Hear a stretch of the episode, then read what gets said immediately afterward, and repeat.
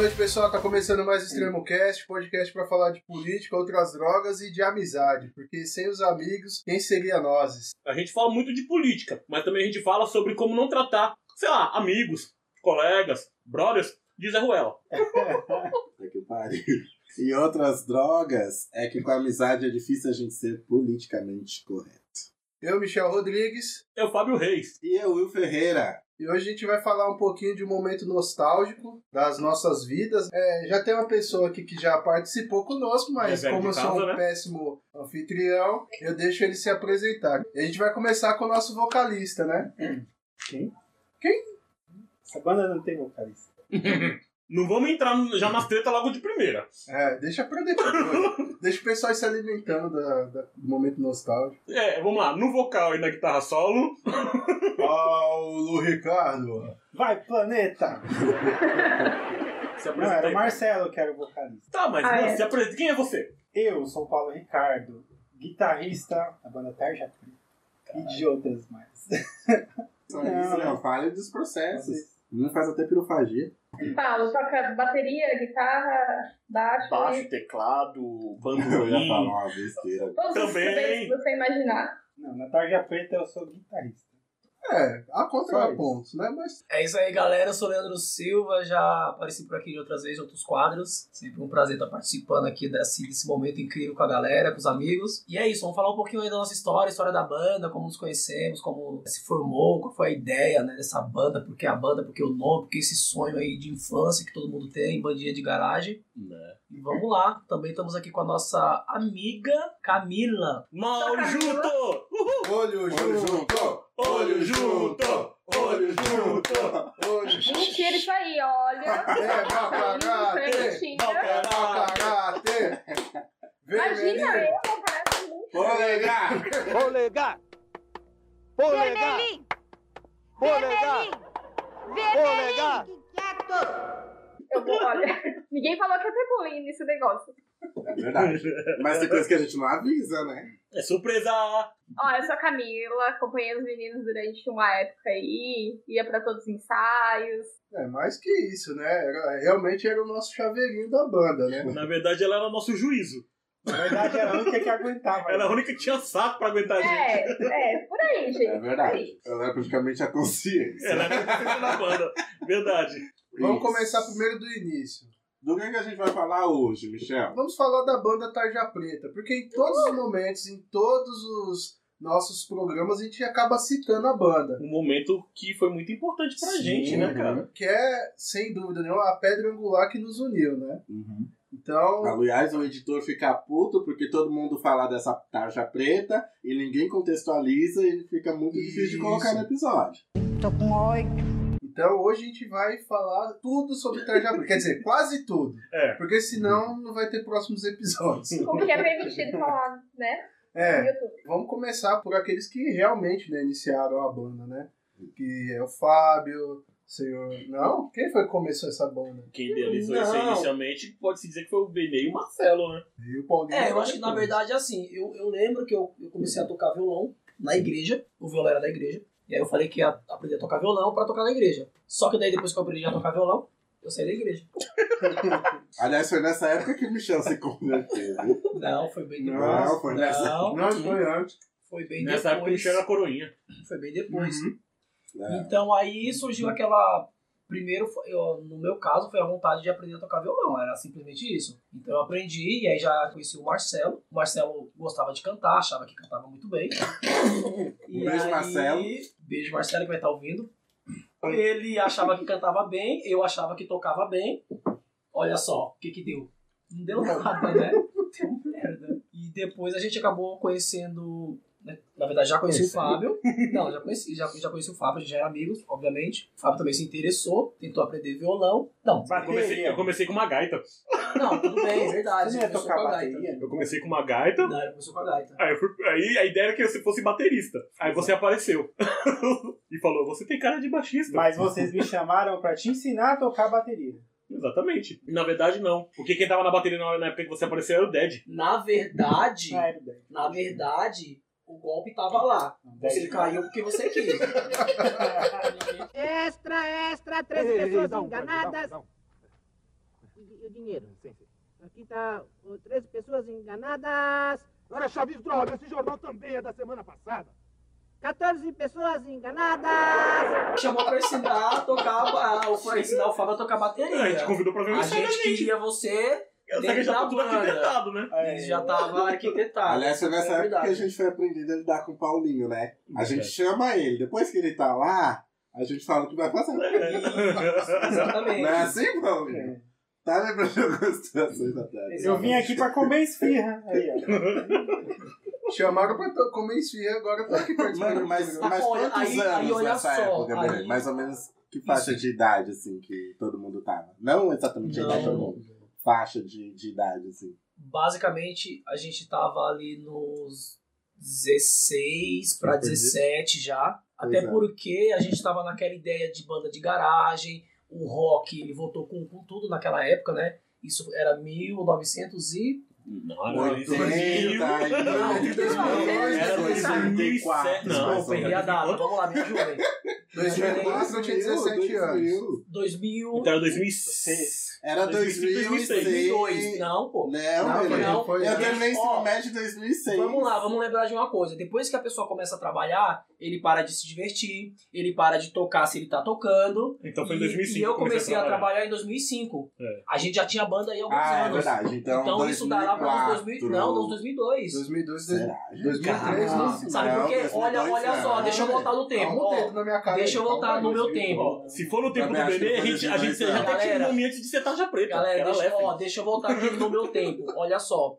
Lá no, no CEDESP, lá na chácara, a gente fazia o curso NAF, que tinha uma graninha por, por mês que o curso dava. E a gente era gente Ok? jovem. Eu lembro até hoje que meu pai ficou muito pé da vida porque eu peguei a graninha que não era nada, comprei uma guitarra Você por tem 90 que pagar. reais, 90, e eu paguei em 3 vezes de 30. Tá Paguei- vendo? Pra vocês terem uma noção que, que, como que era a economia na época. Hã? Pagou caro. A minha primeira guitarra foi mais barata. Olha só. Paguei em uma vez de 30. Então, porque eu era besta, e eu paguei 90 reais e ainda paguei em 3 vezes, né? 3 de 30. E... Era cruzeiros, né? Não era reais. então, é, com base nisso, eu lembro que eu saí lá do curso no final de 2014 e eu já tava com 18, 2014, pra trabalhar. E a gente já tinha a banda. Então foi mais ou menos ali por volta de 2002 que a gente, que a gente formou a banda, eu acredito. E aí a ideia, a, a princípio, era o Fábio na bateria, só que depois o Fábio percebeu que estava mais inclinado pra tocar baixo. O Marcelo no vocal, e aí faltou bateria. Faltou Não, o o baterista. Não, faltou foi, foi pensado no, no momento, não foi? é, faltou o baterista. Gente, na verdade, desculpa até te cortar. Ah, lembra? Não, Mas eu lembro claramente que o primeiro formato era você no violão, Violão. o Marcelo no vocal, Uhum. Edi no baixo, Ded na bateria e eu na gaita. Mas olha só, mas ne- nesse primeiro formato a gente não tinha nem, nem sentado. E, por exemplo, o Edi, ele não, ele não tinha nem ciência que Então, ele. essa era a formação teórica. Que, é- ah, ok, era uma formação teórica, Sim. beleza. Era isso mesmo. Mas Assim, aí. Fecha parênteses. É, fecha parênteses. Aí a gente chamou o Ded pra tocar a bateria. Foi. Aí o Paulinho foi convidado. O golpe tá aí, cai quem, cai quem quer. O Paulinho foi convidado pra ensinar o, o, o Ded a tocar a bateria. E ele até O tentou. Paulinho ia, o Ded não aparecia. O Paulinho, que era o convidado, aparecia sempre. E aí, nos trancos e barrancos, a gente, a gente formou essa, esse primeiro, essa primeira ideia, né? Na verdade. E deu mais ou menos certo, porque eu lembro que após vários ensaios, teve o meu aniversário, que inclusive o, o Ded estava na bateria. Tava. E assim, já foi o quê? Aquele primeiro ensaio que você tem vergonha de falar que toca alguma Naquela- coisa. Na banda também, né? Ele tava na guitarra. Ele já tava na guitarra, né? Quem? Ignora, não vale a pena. Ignora, tesouro. Mas Ignora, acho, mas eu acho que tesouro, não foi vale a isso, né? pena. A Já edita gente, essa parte. a gente formou a banda com a ideia de, de fazer sucesso, hein? Foi, foi. Fazer turnê. Não, mas eu acho que tem uma coisa que é muito legal antes, é que assim, a gente sempre foi muito ligado à música. A gente já falou isso aqui muitas Sim. vezes. Uhum. A gente escutava música o tempo todo, a gente falava de música o tempo todo, né? O Belê falou do, do rock e tal nessa fase, mas a gente tinha coisa que a gente tava descobrindo também naquela época de banda, né? Ouvindo coisas novas, então uniu a gente e levou a gente por muito tempo, assim, a música. Paulinho até citou, teve a nossa fase de jogar Guitar Hero, que foi uma loucura, tá ligado? Uhum. Teve muita coisa envolvida música mesmo, né? Mas ó, o processo da banda, ele começou aí. E eu acho que fez muito sucesso. Cara, né? fez sucesso pra gente. É, Ele, então. ele né? fez, ele fez um, um- Ele teve. A banda teve um sucesso pessoal e teve também um sucesso regional, assim, né? Uhum. Claro, uma região, uma região menor, não estamos falando. Pensa no micro. Não estamos falando do, dis- do- de todo o distrito de Quase Parelheiros. Gente, era a maior banda da Península Ibérica, pra vocês terem noção. Né? Nem sei que palavrão foi esse que ele falou. E aí é isso, então a, a- na banda, o divisor de águas ali que pelo menos nos fez acreditar um pouquinho mais que a coisa ia pra frente, né? Primeiro foi quando o Paulinho entrou. Isso ficou claro. Ele, ele falou assim: olha, eu lembro até hoje, foi mais ou menos assim: olha, eu não tô na banda, tá? Não foi isso, Fábio? Foi exatamente Foi isso. mais ou menos isso: olha, eu não tô na banda, mas, a- mas a gente Eu toca. vou ajudando. Eu vou ajudando aqui, foi basicamente Eu vou isso. ajudando vocês até vocês acharem alguém pra ficar. Isso, foi mais, foi mais ou menos isso. Ele Aí- também vai fazer isso mais pra frente com o vocal. Mas deixa estar, Brasil, deixa estar. Depois disso, que aí a gente falou assim, bom, é agora que o negócio vai dar certo, foi quando o Michel assumiu a bateria. A Exatamente. gente É, falou, mas- agora a gente é uma banda. Mas tem um adendo, né? Antes disso, é quando vocês tocavam ainda lá na Casa Mal Assombrada. eh, Teve uma festa, né, no Andalapine, que eu fui, e aí o Fábio ele pegou, me viu lá na festa, falou: Meu, a gente tá ensaiando, quer tocar lá um pouquinho com a gente? Porque. eu Outro caiu no golpe. É, eu também caí no golpe. Mas demorou ainda pra eu entrar na banda. Porque eu fui pro ensaio, toquei acho que três, quatro músicas. E eu tinha aprendido igual o Benê. Eu fui pra igreja, Foi nessa aprendi. época que você se converteu, não foi? Não? Não, Não, ele começou depois. bem, Bem- depois. bem depois. Eu aprendi também na igreja, brincando com o pessoal. Vai pro inferno.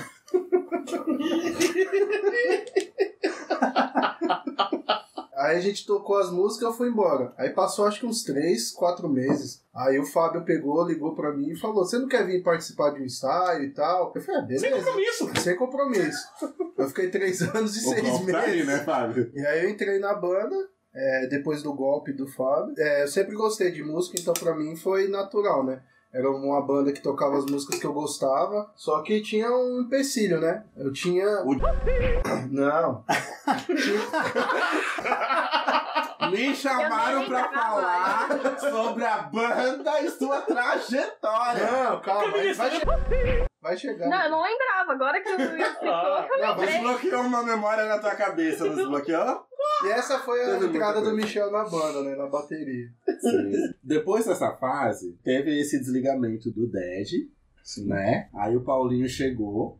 Só que tem um momento que o Paulinho sai da bateria, que o Paulinho foi pra guitarra. Porque Uhum. eram dois guitarristas do Tarja Preta, que era o Benê Um e meio, era eu e o e Paulinho. Paulinho. Não foi por isso, na verdade. Eu saí da bateria porque a gente ficou sem o Marcelo pra cantar e eu tive que cantar.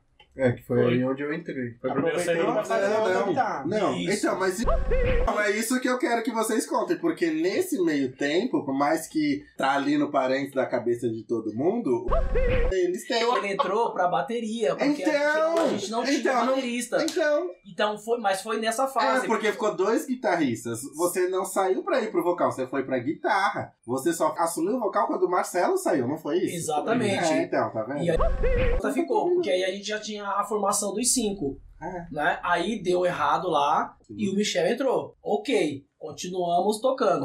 Depois o Marcelo saiu. Não, o Marcelo já tinha saído quando eu entrei.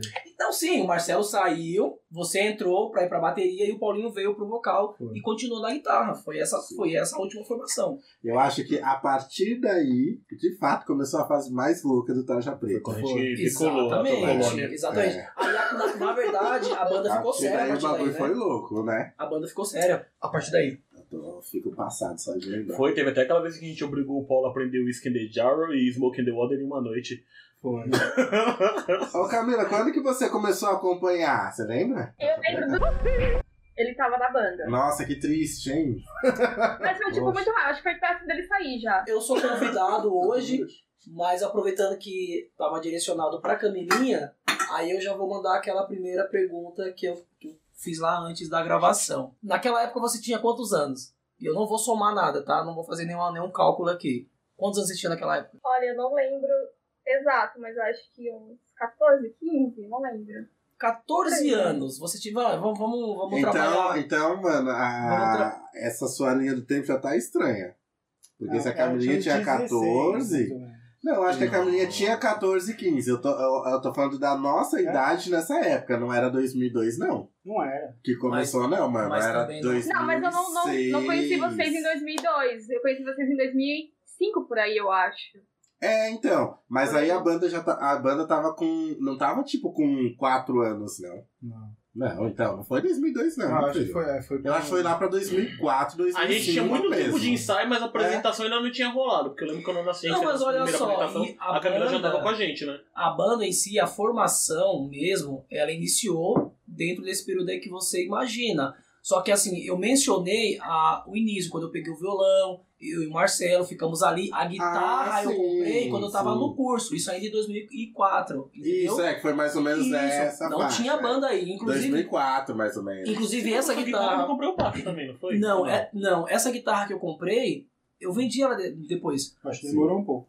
Que era, Aliás, um era uma- beijo pra guitarra. era uma guitarra, era uma guitarra vermelha, uma guitarra ver- vermelha da. da... Você tinha uma eu. Telecaster. Isso. E, mano, Nossa, o Que era Paulinho, assim, o Paulinho ele é o cara. com certeza vai Hoje, a gente ia ter um amigo milionário. Eu tenho alguns, alguns arrependimentos, né? Eu, eu falo que eu não, não costumo me, arrepender das coisas, mas eu tenho algumas coisas que, que eu, eu, eu, deve- eu poderia ter feito diferente. Mas enfim, quem tem que responder é a Camilinha. Ela tá ali quietinha, não quer falar nada, né?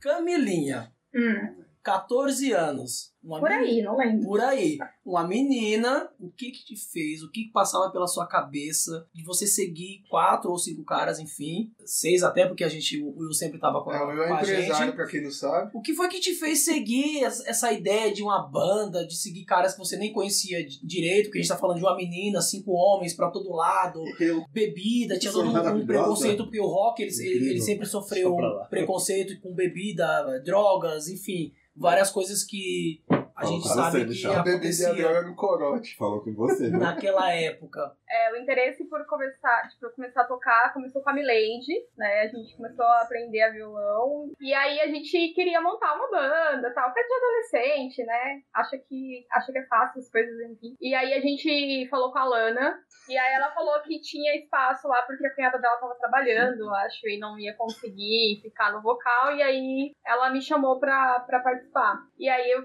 entrei nessa banda que tinha o Paulo na bateria, que era o cover do Killy ruim, era horrível, gente. Eu não, não nego. Era muito ruim, gente. Era muito ruim. é vergonha, Eu me divertia com o ensaio de vocês também, eu gostava. Ai, não. Hoje eu olho pra trás e fico, Não, meu é Deus. do me mostrou uma outra linha de rock que na época eu não era familiarizado. posso dizer uma coisa. Pra gente juntar assim, uma banda do nada com pessoas que não tocam e conseguir tocar alguma coisa, eu não digo que foi ruim, foi bom. A Sim. banda era ruim aqui, né, porque eu não gosto mesmo desse tipo de música. Mas não foi ruim. Mas Camilinha, Hum, é, finaliza o seu raciocínio, porque eu ainda tô curioso. Então, Então, aí, Nada, com essa banda, que eu não lembro o nome, se tinha o nome a banda, eu não lembro. Que lindo. Conheci vocês. E a gente foi tocar uma vez no, num bar de motoqueiro que tinha no Aldo. Exatamente. E a gente ia E aí aproveitar vocês o foram gancho, né? juntos, deram todo um apoio e tal. Vocês E aí a gente começou a ensaiar na casa do Marcelo. Era do Marcelo aquela casa, né? sim. Era. E aí começou a tocar lá, as duas bandas tocavam no mesmo espaço, uma depois da outra e tal. E aí a gente acabou fazendo amizade, enfim. E aí a outra banda acabou, mas aí eu continuei com vocês, né? A gente Acompanhava o ensaio. Não, porque tal. assim, não é por nada não, mas nós só sempre fomos um- um- uma galera, um grupo de pessoas maravilhosas. Assim. Não, sim, não tenho, não tenho o que falar, assim. A gente tinha uma coisa de tipo assim, os perrengues eram divertidos depois que ele passava, entendeu? Então acho que a gente era a galera que conseguia de alguma forma, tipo, transformar os momentos ali. E isso é- era muito foda. Vou falar do meu lugar de acompanhar a banda, assim, junto com a Camilinha, a gente que era líder de torcida. Mas tinha uma coisa assim que é, mano, se o Michel achava que naquele dia ele não tinha tocado bem, que ele não tava legal, que ele não entregou, ele ia ficar sentido de que ele não entregou, assim como o Fábio, todo mundo tinha isso, né, mano? Nossa, hoje eu não gostei da minha performance aqui e tudo mais. Só que isso não virava um problema. Eu via todo mundo assim, tipo, mano, o Fábio não tá bem, o Fábio errou. Fábio, é, É isso, mano. É isso, mas foi da hora e tal. O que a gente acompanhou de outros grupos e outras bandas, em que a gente via a galera gritando, tá ligado? Uns com os outros. Uma coisa que a gente fala, mano, mas pra que a necessidade disso? Tá todo mundo aqui num lance de se divertir. Parece que quando eu comecei a falar foi uma coisa muito clichê, mas não é, mano. Faz uma puta diferença, sabe? Tipo, a pessoa errou e você vai lá e vai apontar o dedo na cara dela porque ela errou a música. Caralho, mano. Tipo, nunca foi nesse lugar. Isso era uma coisa Não que- era pra ser nesse lugar, tá Isso é ligado? uma coisa que eu gostava muito na banda, porque, que nem o Benê, ele já vinha treinando na igreja, ele já tinha uma. Um, ele tinha uma intimidade o com violão. Michel. Ai, cale-se, cale-se, cale-se, você me deixa louco! Porra, de novo! E, tipo, o Paulo chegou com puta, uma puta bagagem e tal. O Michel também aprendeu a tocar. E eu era, tipo assim, o cru ali da banda, né? E, meu, tipo, todo mundo teve paciência comigo ali, me explicou o que eu tinha que fazer, como fazer, até eu pegar mais intimidade com o instrumento. Isso foi uma coisa que, meu, se fosse em outros espaços, as pessoas realmente não teriam paciência. Mas Camilinha, vamos lá, você me falou legal. E aí eu decidi ficar com vocês. Tudo bem, mas e aí? Você decidiu ficar uma banda, você acompanhava, você tinha 14 anos. Como é que é essa coisa? Sua mãe, seus pais. Por que que eu tô fazendo essas perguntas? Olha só, a gente se juntava na casa do Fábio à noite, quatro, cinco homens. Você era uma menina de 14 anos. E a gente tem uma diferença de, de idade. Eu sei, obviamente, que todo mundo sempre te respeitou, né? Mas Sim. e aí, como é que era isso na sua cabeça? É bem tranquilo, assim. É porque não- é, a gente muda muito, né? A cabeça Ah. que eu tenho hoje é diferente da cabeça que eu tinha naquela idade, por exemplo. Uhum. Mas é, a minha mãe sempre confiou muito, né? Sempre fui muito responsável, sempre. Então, até em todos os rolês que a gente ia, eu sempre me comportei muito bem. né? E vocês também, enfim. E ela conhecia é, vocês, conhecia o Fábio. Então, existia também essa confiança, né? Eu meio que fui entrão, né? É, enfim, ela mãe tinha essa confiança, né? época. E essa confiança em mim também, e, e eu já tinha esse discernimento também de entender aonde era seguro estar, né? Uhum. Então eu sempre me senti segura, num espaço seguro, então acho que isso contribuiu para que as coisas fluíssem e que eu não me afastasse em nenhum momento. Ah, legal. Bacana. É interessante essa reflexão hoje, né? Eu acho. Sim. Porque tem toda essa questão, né? Tipo, A gente tem- enfim. pode pensar que é uma época diferente, né? Hoje em dia É, sim, também. seria visto de uma outra forma até pela sociedade. Sim. Não, mas era visto uma época É, também. isso que eu ia falar. Eu não acho que não era. Eu acho que a forma como é exposto é diferente. Acho que a Mas gente que enxergava é. diferente. Não, a gente se Também. comportava diferente. Porque tem uma questão que, assim, as mulheres amadurecem muito mais rápido do que os homens. Então, do jeito que a gente fala, parece que era tudo uma grande brincadeira, mas a Camilinha era uma pessoa que, quando ela ia falar, todo mundo parava pra ouvir. Uhum. Entendeu? Tinha esse respeito de dizer, mano, se a Camila tá trazendo, é porque é uma coisa que a gente deve olhar e a gente deve respeitar, tá Sim. ligado? Internamente, dá pra entender como a coisa foi construída. Agora, por fora, externamente, eu- é, a pergunta do Benê é interessante justamente porque, de fato, mano, de fora existia muito esse lance de como assim você, uma menina andando com esse monte de cara, tudo mais velho e tal. Sim. Também a gente Né? sempre teve, eu pelo menos, eu sempre tive a visão da Camilinha uma irmã mais nova. Não, mas é justamente isso, porque assim, É, ó, a irmão, nossa assim, visão, resumindo, é, a resumindo nossa isso. visão, a gente sabe qual que era. Só que a gente nunca parou pra pensar ou perguntar, pra trocar essa ideia, principalmente com ela, Não, qual que era a visão dela. Né? Não, e até os rolês fora, e isso é que é o pega mais. Exato. Quando a gente tava circulando pelo bairro, todo mundo tava circulando. Tipo, ir pro neném, todo mundo ia. Você Normal. contava todo mundo. Exato. Agora, tipo, mano, a gente ia pra outros rolês e a Camilinha tava lá com a gente. Sim. Então, assim. E nem eu- todos eram tão seguros assim. Não era Hoje, mesmo. com a visão que eu tenho hoje, eu vejo olhando pra trás e falo, onde é que eu tava com a cabeça, sabe? Tipo, Uhum. Tinha lugares que falavam, não, não dá. assim, hoje eu não contaria, sabe? Uhum. Então, mas naquela época a gente, enfim, não acaba não enxergando certas situações. Eu, na minha cabeça, todos Porque os rolês que a gente foi era seguro. são, são, Mano, mas não era, Fábio. Não, era. Sabe por quê? Agora eu vou desbloquear outra Eu fui bem memória. inocente agora. Não, mas não era, mas nem pra você. Vou desbloquear Não, uma seguro memória da ninguém. tua mente agora. Ah, Mano, se a gente tava junto, uma das primeiras perguntas que a gente fazia quando a gente se juntava é: cadê a Camilinha? Essa é verdade. Mas pra gente, eu acho que a gente nunca se perguntou, porque a gente nunca precisou conversar de fato sobre isso nesse gente- lugar. A gente Nunca agia naturalmente. né? Porque o, o respeito ele era claro, né? Exato. A ideia que a gente tinha dela era de uma irmã mais nova mesmo, um apoiador, uma pessoa que, se- que, que estava com a gente É. sempre. Então, O, ma- o maior, a maior questão é, é isso que você perguntou mesmo, como que Sim, era pra, é, eu só pra queria saber ela que a estar com a gente. dela, exatamente, Não é que a né? gente já sabia a como nossa que era era. clara. Eu acho que também com o tempo, isso inclui a Camila também, é que a gente formou um grupo, um, um coletivo ali, que não era só de amigos, não, era quase que uma irmandade mesmo, era família. Um sempre cuidava do outro, um sempre se preocupava com o outro. Sim, Então isso era uma coisa que eu achava bem bacana também da, da época de banda. exatamente. O Paulinho, ele sempre foi, ele sempre teve uma facilidade, uma habilidade nata pra tocar instrumentos. Tocava muito bem bateria, guitarra. E assim, ele foi o nosso professor. O Michel aprendeu muito com ele, eu aprendi muito com ele, o Fábio também.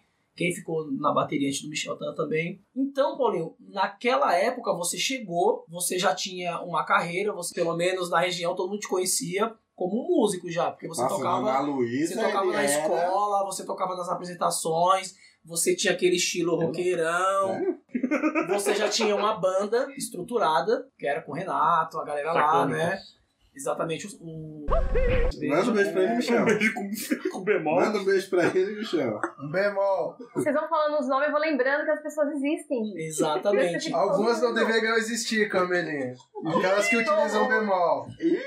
Então, assim, aí, aí você chega numa banda, um monte de cara cru tentando criar alguma coisa, um sonho lá da cabeça deles. Como que foi isso pra você? Porque poderia ter sido uma perda de tempo, vai, vamos lá. Você já tinha grandes habilidades. Só complementando sua pergunta. Hum, Ele não tinha afinidade com praticamente ninguém ali. exatamente, você não tinha afinidade, você não conhecia. O que passou pela sua cabeça naquela época? Por que? Aí vem a mesma pergunta. Por que, que você nos acompanhou? Dose segura de crack. O que, que você viu ali naquele grupo, naquela ideia, que falou, meu, eu vou ficar por aqui, entendeu? Prostituição. O plano do Primeiro, Paulo era participar de todas as bandas possíveis, entendeu? É. Todas. é- essa já é uma questão, né? Eu acho que a música pra mim nessa época era uma coisa. Eu queria estar em tudo. Eu queria fazer isso da vida. Adolescente, né? Mas eu acho que ao longo ali que eu fui começando com vocês, eu fui percebendo também a amizade. Eu acho que o que me deixou ali continuar com vocês foi a amizade mesmo. Que coisa linda, cara. Lindo caralho, tá falando que ficou só com a gente só pela amizade. Você não via futuro na gente, é isso, né? Pelo contrário. Ao longo sei, que foi mudando, a banda foi crescendo. Eu fui vendo que cada um foi Se esforçava. fazendo né? sua parte, foi se esforçando e deu certo. Eu acho que isso foi o mais louco do Tarja Preta, assim. Acho que é bom a gente falar o nome, porque eu quero que vocês estão aí do outro lado ouçam e tenham respeito, porque eu exijo respeito. Mas assim, não, é, agora falando muito sério, porque era pra além de quem tava tocando, né? É, por que eu tô aqui, por que, que a Camilinha tá aqui? Porque a gente se sentia parte do todo disso, né, mano? A gente acompanhou é, as, as fases fodas, as fases muito loucas, as melhores fases, os- as melhores apresentações que tinha isso também, mas também as fases difíceis. A gente tava lá, né, mano? Realmente, o, o que o Paulinho traz é, é muito real, sabe? Nesse sentido de que se tornou pra. E o que o Fábio também, se tornou pra além de ser uma banda. E, a- aliás, esse lance de música também desbloqueou uma coisa na minha cabeça, que me lembra muito o Michel, mas me lembra muito o Benê. Porque essa fase, essa fase que o Michel entrou na banda, foi bem a fase do MP3, sabe? Sim. É isso mesmo. Sabe aquele MP3 pendrive? Eu lembro do meu vermelho. A gente tá muito velho, gente. A galera vai... Então, Camilinha, a galera vai começar a fazer contas agora, A entendeu? vantagem, Camilinha, é que você continua a mesma, a gente É. não. Não, eu continuo mesmo também, viu? Não, desculpa. Quem vê não fala que eu tenho. Não Parece, isso lá. Não, mas assim, por que, que eu lembro dessa fase? Já contei isso aqui no podcast. Quando eu conheci o Michel, que ele me olhou com a cara muito feia, e eu falei, É, caralho, né? esse é o, o baterista, ele não vai gostar de mim, não. Porque ele chegou lá junto com o Benê, eu acho. Porque o. Benê foi pegar um fone comigo emprestado, porque o dele tinha quebrado, pra ir ouvindo o MP3 pra ir trabalhar. Que era aquele Philips que na época era, Era o top. era o luxo, Não era? era o Quem top. tinha, ele era o top. 200 mega. Hoje você vai Ele pegar esse filme e você passa até raiva. Ele nem encaixa na orelha. Mano, Mas ele vende até ele hoje. vende né, até mano? hoje. É. Eu comprei um recentemente. Falei, Não, mas você eu, vê que eu coisa falei assim, louca. engraçado, quando eu era mais novo não era assim. Então, pra você ver que coisa louca. De fato, assim, a música pra gente era muito. Porque eu lembro que vocês foram pegar o fone lá, porque o Benê falou pra mim: eu preciso ir ouvindo as músicas que a gente vai tirar. Uhum. Porque também tinha isso, tipo, mano, se vira, cara. A gente vai ter ensaio só no próximo final de semana. Durante a semana, escuta as músicas, tá ligado? Escuta as músicas e tal. E a gente ia nesse processo, tipo, mano, tô aqui, ó, pegando a música, ouvindo a música e tal. E esse processo era muito louco, né? Porque todo mundo ficava naquela expectativa, Sim, porque no final de semana tinha, tinha, é, apresentação. Justamente, não, então, e justamente porque tinha o Paulinho na banda, a gente respeitava Tinha muito um retorno a, que a parada, exatamente, ali. do empenho dele em, em- ajudar em, a, a gente a tirar a música. Então a gente tinha que realmente ensaiar e Sim, chegar ali. é. E era frustrante errar no meio da música e ter que começar tudo de novo. E você né? tava naquela época de começar a pegar os solos, né? E vocês Exatamente. estavam dividindo o solo. É. Na época vocês estavam Não, porque o o solo. Paulinho ele queria porque queria que eu fizesse solo. E eu não queria fazer solo. Eu, só era, base, eu era só. guitarra base, eu não tenho habilidade pra solo. Nunca não, tive. Não, calma, calma. Não, não, vamos lá, vamos lá. Não, não, vai. Não, vamos lá. É, eu nunca tive habilidade pra solo. E eu, eu me sentia satisfeito em ser o guitarrista base. E aí ele ficava me empurrando pro solo. Mas quando você saía da sua zona de conforto, você era muito bom. Exato, Ok, era, aí, era isso que eu galera. ia falar. Galera, tudo bem, mas olha só. Se eu fosse é, escolher entre a gente ter feito um sucesso sem eu tocar solo nenhum, eu teria escolhido a gente fazer, a gente fazer sucesso sem, sem eu tocar solo nenhum. Por quê? Sim. Não, A banda, é, ela é, é composta por cinco, no caso, né? Na, o padrão, e cada um no seu quadrado. O meu quadrado era guitarra base. A habilidade do Paulinho era qualquer coisa, então ele era o Então, guitarra mas solo. aí eu acho que tem uma questão que eu acho que a gente precisa até trazer mesmo, assim. Paulinho, você, desde quando que você tá aí na música, mexe com instrumento? Desde que idade? Quando que você começou e desenvolveu tudo isso que você toca? família, né? Eu cresci assim numa família que muita gente tocava. Eu tinha um, que também tinha banda, e a gente me acompanhava desde pequenininho. Queria fazer também, queria aprender também. Esse tio era o tio Vavá. Tio Vavá, que na verdade não é meu tio, mas eu chamo de tio porque ele é o tio Vavá. Ah, É, ele não é meu tio, É. eu chamo ele de tio Vavá. Não, mas o, o que eu tô querendo dizer, eu acho que existem pessoas que elas têm uma aptidão para aquilo, isso. mas é- existe uma questão que a gente precisa tomar cuidado, que é essa questão de dom, tá ligado? É habilidade, mano. É você ir atrás, assim. O Paulo, ele cresceu. Você já começou ali. Pelo que eu estudei, assim, a minha vida, você ainda tem minha voz. vida toda, é, não existe essa coisa de, ah, você tem o dom, aí você... É assim, pra música, né, isso eu já vi de vários professores. Às vezes aquele cara que não tem o dom, aquele cara que não, não é autodidata, ele fica muito melhor do que o cara que é autodidata, do Uhum. cara que é- tem o dom. Por quê? Porque aquele ali é esforçado. Uhum. Então ele vai seguir o passo a passo certinho e ele vai avançar muito mais do que o que é au- autodidata. Entendeu? E eu- isso aí eu sei desde sempre. E quando assim, eu via vocês tocando, eu queria passar o que eu sabia. Uhum. Então não, não importa se você ia ser só um guitarrista base. Você tem que ter o conhecimento musical. Uhum. né, da harmonia que você está fazendo e também da melodia, de fazer um solo. E isso é conhecimento, isso Sim. você tem que ter. Principalmente que a gente estava num, numa fase de fazer música, compor música. Uhum. Para compor, a gente tem que aprender essas coisas. Ah, agora eu entendi! Agora eu saquei! Não, então, é engraçado também que nessa época eu entrei pra bateria do Tarja Preta não tendo bateria. Então eu escutava as músicas durante a semana e ficava igual retardado, batendo no peito, batendo na perna. Chegava em casa, sentava na cadeira e ficava imitando um bumbo. Então, tipo assim, pra quem não tá. não está nos vendo, né? Só tá ouvindo, imagina só, uma banda onde todo mundo não tinha condições financeiras. Mano, a gente era um nada. bando de fudido. É, que é a muita coisa até hoje, pra falar É. a verdade. Real. Mas a gente se virava com o que tinha. Tipo, eu não ti- se eu não tinha bateria, eu usava a perna, a panela, o que tinha pra fazer o som. Mano, meu primeiro amplificador foi a TV. Mano, a gente chegou. A gente dormia na casa que tinha a Annabelle pra poder garantir que um ensaio decente. A Annabelle, cara. Quem tá? Loteria! Anabelle é foda, mano. a gente não tinha acesso, né? Não tinha nenhum espaço cultural que, que oferecesse alguma atividade para esses jovens. Então a gente ia, ia lá e fazia. E também essa questão de como a música, se ela tivesse acesso nas escolas, né? Como poderia ser tudo diferente, Nossa, né? real. real. Seria muito diferente. Ali você vê que as pessoas se unem para aprender a tocar. Alguém que sabe tocar vai ensinar, vai tirar, vai. Se a gente tivesse acesso a isso na escola, como muitas pessoas têm desde criança, ou até mesmo fora da escola, condição financeira de fazer curso, o caminho poderia ser totalmente outro, né? Então também tem esse lugar, assim, dessa necessidade, dessa falta que o Estado não proporciona e a gente mesmo tem que fazer para ter algum divertimento, enfim, fazer o que gosta, né?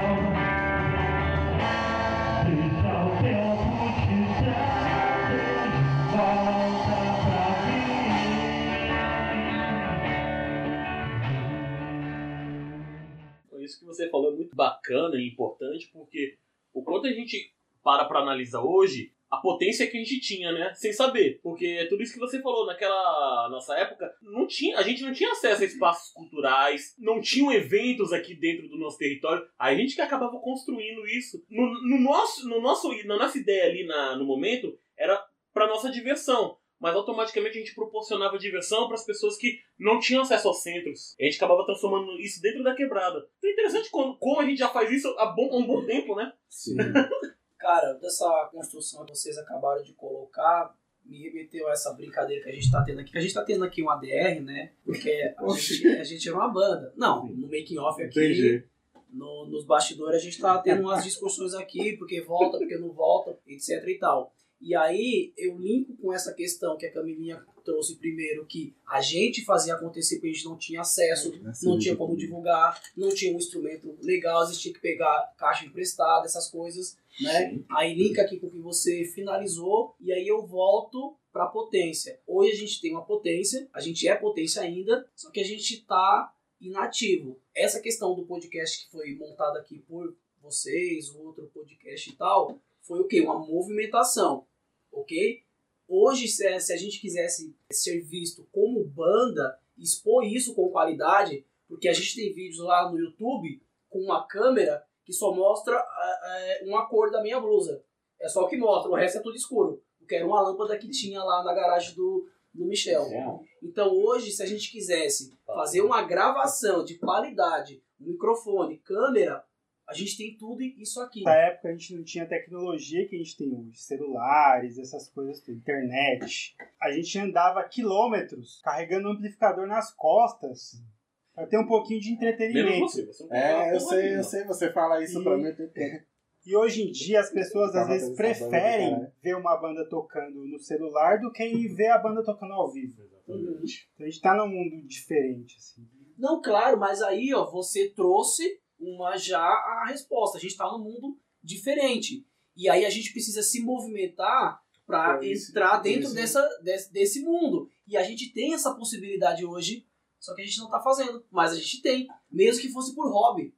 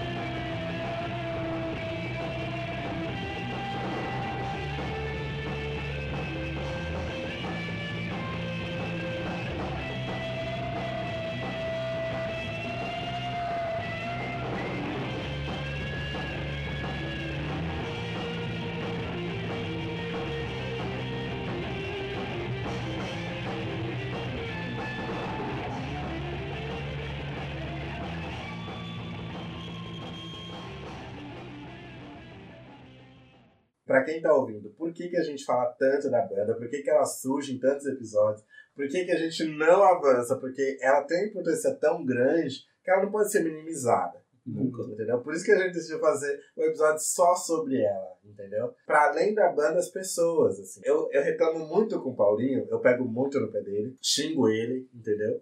xingo mesmo, porque assim, ele é um cara muito importante. Pra Sim. todos nós. Sim. Né? Não é à toa que, tipo, quem tá ouvindo sabe que a gente já citou ele várias vezes nesse podcast. Ele é um cara que a gente, pra além de gostar muito, a gente respeita muito. É um cara que é muito foda, fez muita diferença e a gente quer que continue perto da gente. Quando a gente falou, a gente vai fazer um episódio sobre a banda, a gente falou, mano, se ele não vier, a gente vai buscar ele, tá ligado?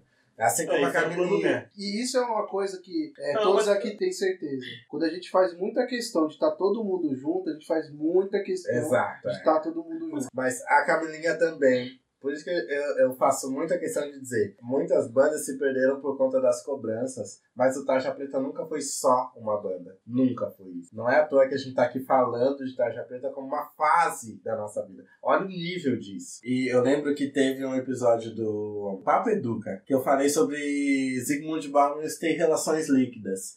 As nossas relações nunca foram líquidas, elas sempre foram sólidas. Então, é muito mais fácil você levar pra frente relações sólidas. E a nossa relação, por mais que durante o tempo, tipo, mano, chegou uma fase que cada um teve seus interesses. A Camilinha não tava aqui com a gente. O Tarja Preta se desfez, cada um foi correr atrás dos seus processos. A gente tá aqui de novo. E o legal de estar aqui de novo é que as relações são sólidas. Independente da banda. Mas por que, que a gente tá falando da banda? Foi o que uniu a gente. Entende o que eu tô querendo dizer? A banda tem um significado que eu quero trazer para quem tá ouvindo esse podcast, que a gente tá aqui falando, ah, a gente fala sobre política, sabe? É um podcast que vai falar sobre as questões da quebrada. Isso tem tudo a ver com as relações da quebrada. Porque a gente tá falando de uma relação que atravessou décadas, que atravessou momentos, que atravessou famílias.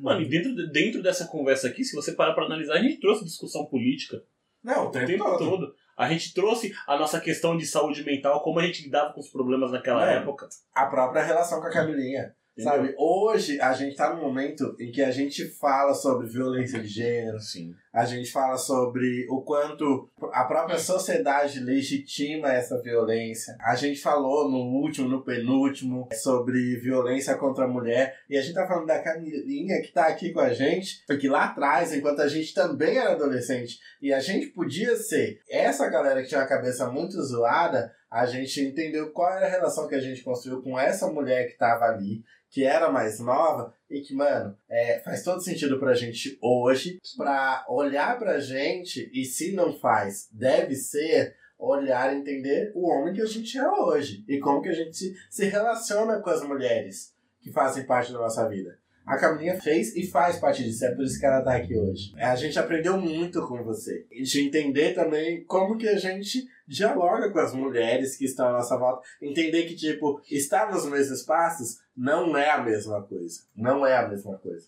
A gente tá passível de uma série de violências, mas as mulheres de outras. A gente teve sorte das vezes que a gente voltou do bar do neném pro Silveira e a gente não foi parado pela polícia. Porque a gente sabe qual era a abordagem com a gente, mas a gente não sabia como que iam agir com a Camilinha. Exato. A gente tinha uma noção de que a gente tinha que proteger ela, mas e se a polícia parasse? Né? Né? Quantas policiais femininas a gente tem nesse processo? Naquela época não tinha. E se alguém, Também e se um policial fosse zoado com ela, como que a gente ia agir? Entendeu? Gastar o réu primário. Ia gastar o réu primário. Então, assim, a gente, a gente Hum? precisa olhar pra Foi. isso. Foi. Mas ia morrer todo mundo junto, cara, porque.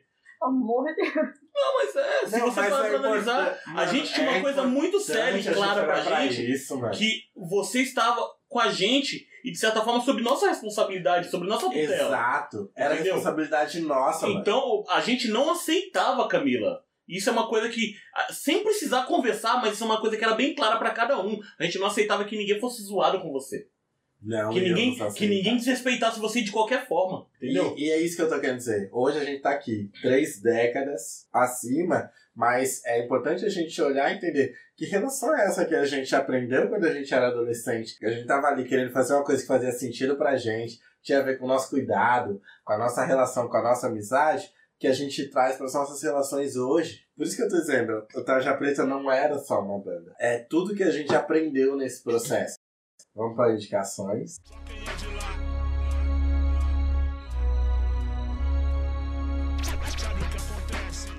Então eu vou indicar, vou indicar uma cantora jovem e periférica chamada Naira Laís, uma potência, né, do Grajaú. Então sempre vou indicar, escutem Naira Laís, porque é do Grajaú pro mundo. O Grajaú é pequeno pra Naira. Então é a minha indicação para vocês.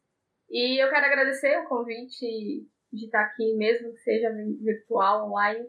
É, tava morrendo de saudade de vocês. É, mesmo com tanto tempo sem se falar, sem se ver, vocês são muito importantes, faz, fazem parte da minha história também.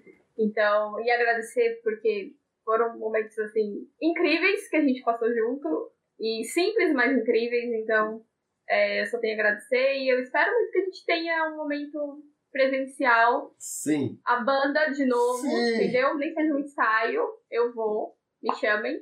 E é isso, gente. Eu tô acompanhando aí o que eu consigo de vocês. Parabéns pelo projeto. Tinha falado com o Fábio, eu tinha falado com o Michel. Acho muito corajoso os temas que vocês estão trazendo, e além de muito importante. Obrigado. Então, é isso. Continue. Bom, então a minha indicação, como eu comentei antes da, do início da gravação, a gente estava com essa questão de amigos e tal, que eu até brinquei que eu não escuto funk, nada contra. Eu vou indicar uma música que faz muito sentido para mim eh, em relação a vocês, a todos vocês, que é a música Amigo do MC Pequeno. Eu acredito que esse é o nome do MC. Então essa é a minha indicação. Agradeço ao Will, Michel e o Fábio, que são os cabeças aqui desse podcast, que é sempre maravilhoso, incrível. Sempre acompanho os episódios que saem quando eu Eu vou começar a minha indicação. é, eu vou indicar um filme que eu gosto muito, que é Eu Te Amo Cara, que retrata a amizade de dois caras que vão no show do Rush, inclusive. Muito engraçado esse filme, então assistam. E uma. Não sei se é trilogia, mas sei lá. É American Pie. Eu, eu acho muito a nossa cara, velho. American Pie, todos eles. Nossa, todos. a, a minha indicação foi tão velha agora que quando você citou American Pie, eu falei, pô, podia ter indicado American Pie, que tem muito a ver comigo isso, né?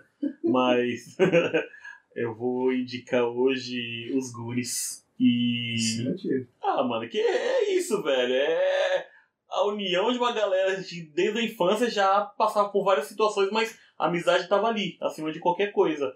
E um outro filme também antigo é aquele Conta Comigo, É foda. que é praticamente os mesmos personagens dos Goonies. mas também é isso, mano. É o poder da amizade que faz você encarar qualquer coisa, né? Mesmo quando o negócio fica difícil. Eu vou indicar um anime que, nessa questão de fases da vida, eu acho que faz muito sentido. Eu vou indicar Naruto. Porque eu acho que Naruto, por mais que a relação do Naruto com Sasuke seja um sapo, a relação do todo, daqueles que se encontraram lá na escola e todo o processo que se desenvolveu, como que cada um se desenvolveu, construiu suas relações, é um anime muito foda. Quando chega no Shippuden, teve um dos momentos que pra mim é muito marcante, que é quando Naruto volta e a vila tá destruída. Naruto traz essa relação que a gente vai construindo através do tempo. Todo mundo precisa lidar com seus fantasmas, com as suas questões, com as suas vontades. Cada um vai para lado. Mas mais louco disso é quando todo mundo retorna e vê o que cada um pode contribuir para manter o que a gente construiu forte e sólido, tá ligado? O Naruto, por mais que você tenha é, o Sasuke indo por um caminho, a Sakura tentando entender o outro, o próprio Naruto indo treinar, quando eles voltam, a vila tem muita importância para eles. É preciso manter isso vivo. Até o Sasuke, quando ele duvida disso, no final ele entende o que isso significa. Antes dele, muitos lutaram para isso. Parece muito distante da gente, mas não é. Quando a gente olha para as nossas referências e a gente olha o que a gente viveu e a gente tá aqui hoje, qual é a diferença, sabe? A gente tá aqui dizendo que tudo que a gente viveu, tudo que a gente passou é importante. Na hora que a gente precisa gritar para alguém que escute, é, faz muito sentido gritar para alguém que vai entender a necessidade do nosso grito. E quando eu vejo todo mundo que esteve aqui hoje, é isso que eu vejo. Assim. Então eu vou indicar Naruto mesmo. Naruto marcou pra gente. Ai, que lindo, cara! Que atitude de coisa! Eu vou indicar um, um filme também da hora. Detroit Rock City. Muito louco. Ótima indicação. É, muita merda que a gente fez na Total. nossa adolescência. Deixa pra lá, né? Até porque a maioria das merdas nem foi minha, né? Mas foi legal. Todos fizemos merdas, velho, de alguma forma. Algumas maiores, algumas menores. Mas é aquele pecado. Vamos construir. Tá bem. Bom,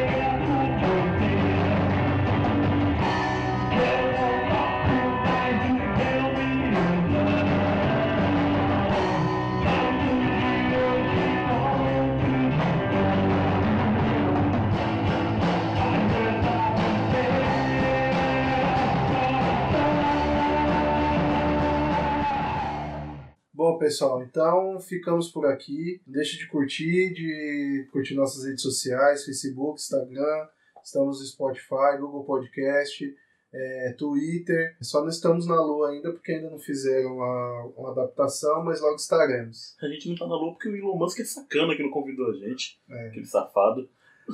Mas logo estaremos lá. Valorizem as relações que vocês constroem.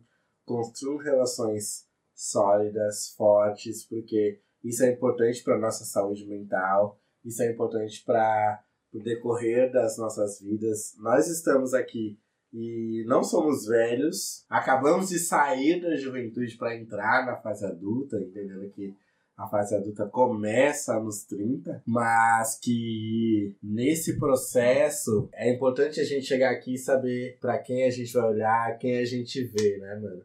Fechar os olhos e entender quais são as nossas bases é muito importante para manter a nossa saúde mental. Não percam isso de foco, busquem construir essas relações. Não é amigo de Facebook, não é seguidores e likes no Instagram e nem no Twitter. São as relações que você consegue, tipo, dizer e falar assim, mano, pode ter 3, 4, 5 anos que você não vê aquela pessoa. Mas quando ela estiver com você, mano, a forma como você vai se relacionar vai fazer todo sentido. E vai fazer sentido para você e para a pessoa que tá ali contigo. É isso que a gente construiu aqui. É importante a gente dizer isso para vocês que estão do outro lado, que a gente sabe que a maior parte do nosso público é de 30 para baixo. Sim. né? Então, a gente vai brigar? Vai. A gente vai ter momentos de discordância? Vai. Mas não é isso que vai fazer com que a gente olhe a pessoa como um inimigo. Não é nosso inimigo. Nosso inimigo é outro. Então, a- é, os desentendimentos, os problemas e tudo mais fazem parte, porque nós não somos iguais. Nós somos um grupo de cinco, seis pessoas diferentes. E na hora que tiver um tempo pra gente se reunir, vocês vão ver isso que aconteceu aqui hoje. E isso é muito importante. Então é isso, pessoal. Até mais. Até daqui a pouco. Tchau, tchau. Bom final de semana. Beijo. Uhul.